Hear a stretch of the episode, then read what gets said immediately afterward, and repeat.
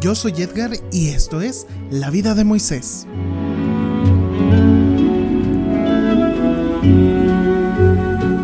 Hola amigos, bienvenidos un día más a esta emisión de La vida de Moisés, el podcast que es tu favorito. Lo sabemos, todos lo sabemos, es tu podcast favorito, yo sé, porque lo escuchas siempre y estás siempre atento y te agradezco esa dedicación. Bueno, y también cosas que ya te he comentado en los podcasts pasados. Ya estamos próximos a terminar este ciclo de podcast, de emisiones, de episodios en los que estamos comentando la vida de Moisés porque ya el libro que tenemos de Gregorio de Niza ya está llegando a su fin. O sea, ya estamos en los últimos episodios. Y si no te has dado cuenta, pues ya llevamos más de 30 episodios con este. Yo estoy muy agradecido con todos los que han participado los que me han aportado en sentido de consejos, también en opiniones, eh, las personas que escuchan estos podcasts. Yo estoy totalmente agradecido con ustedes y con Dios que nos da la oportunidad de estar ahí siempre pendientes, ahí a través de tu celular, de tu tablet, de tu computadora, en tu casita, en tu trabajo, en donde sea, pero muy agradecido porque pues ya vamos terminando este proyecto y pues bueno, me he sentido muy, muy alegre, muy confiado también con cada uno de ustedes. Cada episodio es una evolución más y yo le agradezco a Dios por eso. Entonces también compartiendo contigo estas experiencias de que no se deben quedar solamente como, ah, pues algo que se leyó o alguna que otra cosa que también se meditó como aislado. No, todo esto, si lo recuerdas en los primeros capítulos, hemos dicho que es para el crecimiento de la vida cristiana de también la evolución y la formación de las virtudes que hemos visto y que hemos trabajado eh, a través de, estos, de estas emisiones. Y que bueno, que espero que te hayan servido y que te sigan sirviendo. Esto no se acaba aquí, tú lo podrás escuchar las veces que quieras.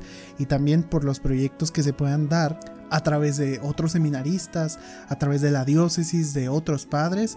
Y pues bueno, que agradecemos a Dios que nos da el impulso, la iniciativa y la fuerza para seguir con estos y otros proyectos más que son muy necesarios y muy importantes alrededor de nuestra diócesis. Yo lo que sé es que quiero seguirme encomendando a tu oración. Como ya te lo había dicho en el podcast pasado, los seminaristas ya regresamos a nuestra casa, ya estamos nuevamente en nuestra casa de formación y estamos ahora empeñándonos en responder a la llamada que Dios nos ha hecho de ser sacerdotes, discerniendo con la ayuda de nuestros directores espirituales, nuestros prefectos de disciplina, el rector y otros sacerdotes que también colaboran aquí en la casa de formación, queremos seguir avanzando. Queremos seguir ascendiendo como Moisés lo ha hecho hasta ahorita de lo que hemos meditado. Queremos como hombres firmes en la fe llegar al pleno conocimiento de Dios, pero no solamente a eso, a poder estar con Él a poder compartirlo con todos y cada uno de nuestros hermanos, para podernos formar a imagen y semejanza de Cristo buen pastor. Rueguen a Dios para que conceda santos y muy humildes sacerdotes para nuestra diócesis, que buena falta hace para nuestra iglesia. Y también no dudes en que tú vas a estar en nuestras oraciones, siempre que tenemos nuestros rezos, nuestras misas, nuestras oraciones personales, ustedes, tú y todos los miembros de esta gran familia de humanidad están presentes siempre en nuestras oraciones, siempre. La iglesia como madre siempre va a buscar el bienestar de sus hijos. Y nosotros, seminaristas y sacerdotes, siempre estaremos rogando al Señor por las necesidades de cada familia en nuestra ciudad. No lo dudes nunca. Siempre, siempre vas a estar en nuestros corazones. Por ahí, algún seminarista cuando yo estuve en mi preseminario, uh, en el 2015, dijo, el corazón de un cristiano siempre va a estar lleno de rostros y de nombres. Así que no lo dudes en ningún momento. La oración de la iglesia, tanto la tuya como la mía, siempre va a estar en miras de ver los unos por los otros. Entonces, pues bueno, Eso es lo único que te quería decir el día de hoy antes de iniciar con nuestro tema. No olvides rezar por las vocaciones, tanto a la vida sacerdotal, claro, pues yo me estoy formando para el sacerdocio, yo quiero ser sacerdote y quiero ser un santo sacerdote, pero también no hay que olvidar orar por las familias, que es una vocación muy concreta, a la vida laical y también a la vida consagrada. Ya sabemos que está el orden sacerdotal, el diaconado, pero también la vida consagrada, que hay muchos hombres y mujeres dedicando su vida al Evangelio, que apuestan toda su vida por la causa de Cristo. Y muchas familias que están igual, ¿eh? No unos y otros sí, no, todos, buscando siempre la santidad, pues a eso nos ha llamado el Señor en una primera instancia, a estar con Él, a ser felices. Y bueno, después de todo esto y confiándome mucho a tu generosidad y a tu oración, y ten por seguro que también vas a estar en la mía, quiero empezar el tema del día de hoy. Camino real.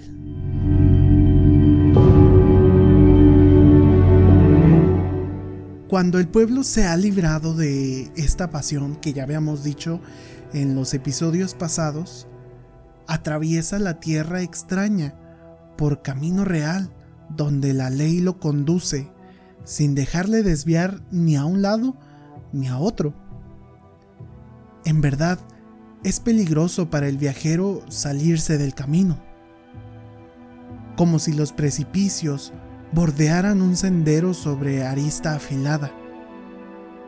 Quien pase por ahí tiene peligro de salirse por uno u otro lado, donde el abismo del precipicio aguarda a quien se extravía.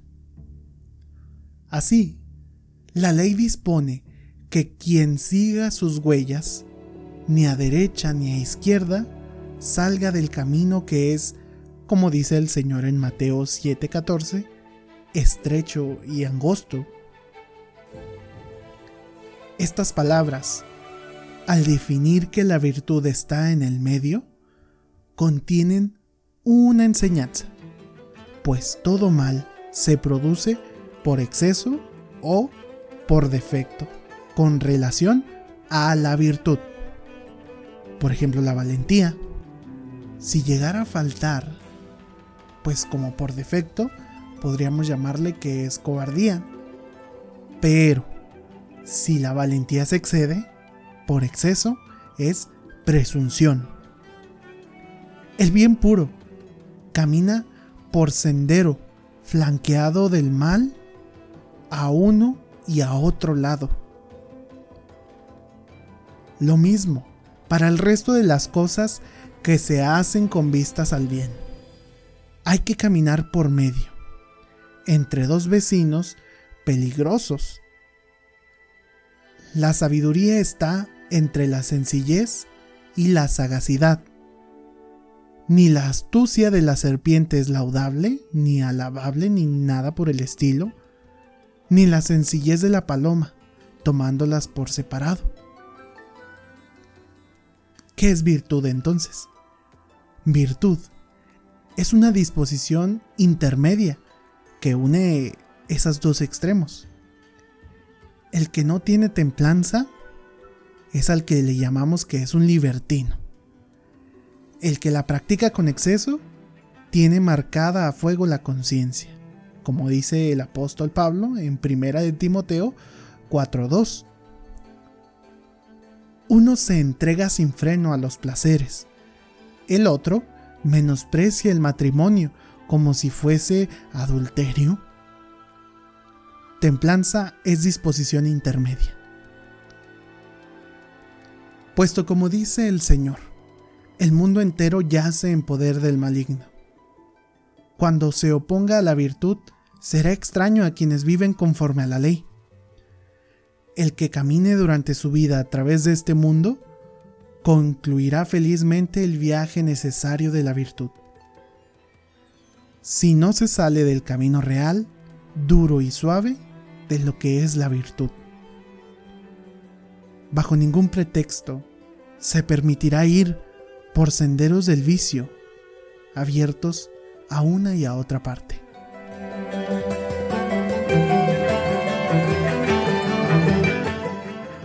Y bueno, ha sido un tema bastante cortito. Te había dicho, ¿no?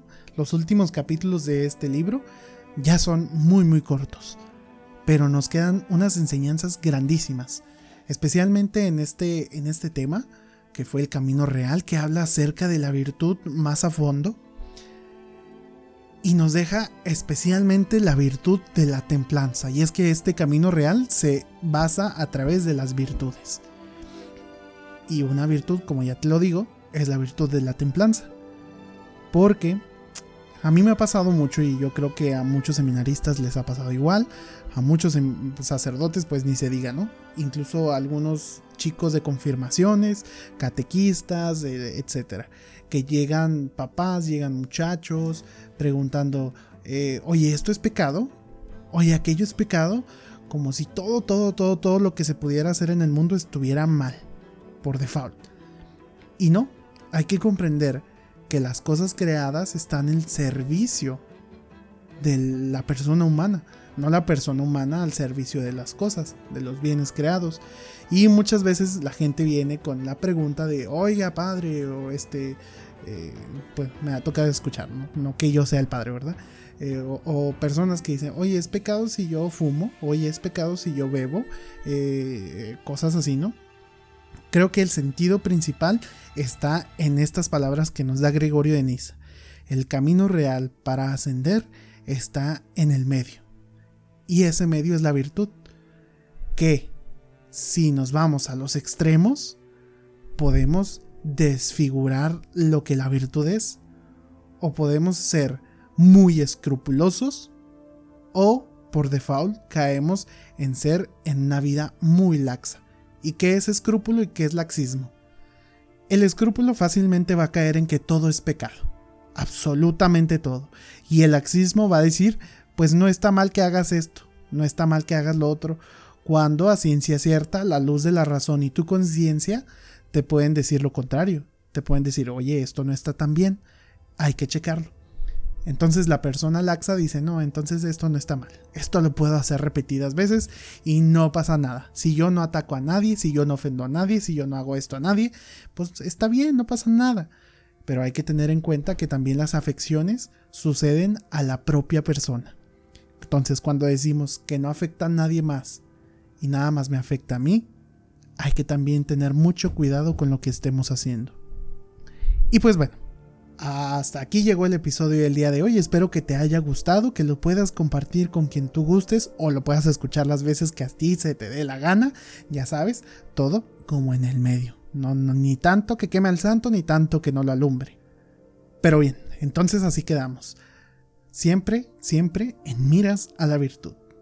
Nos estaremos escuchando la próxima semana. Dios te bendiga.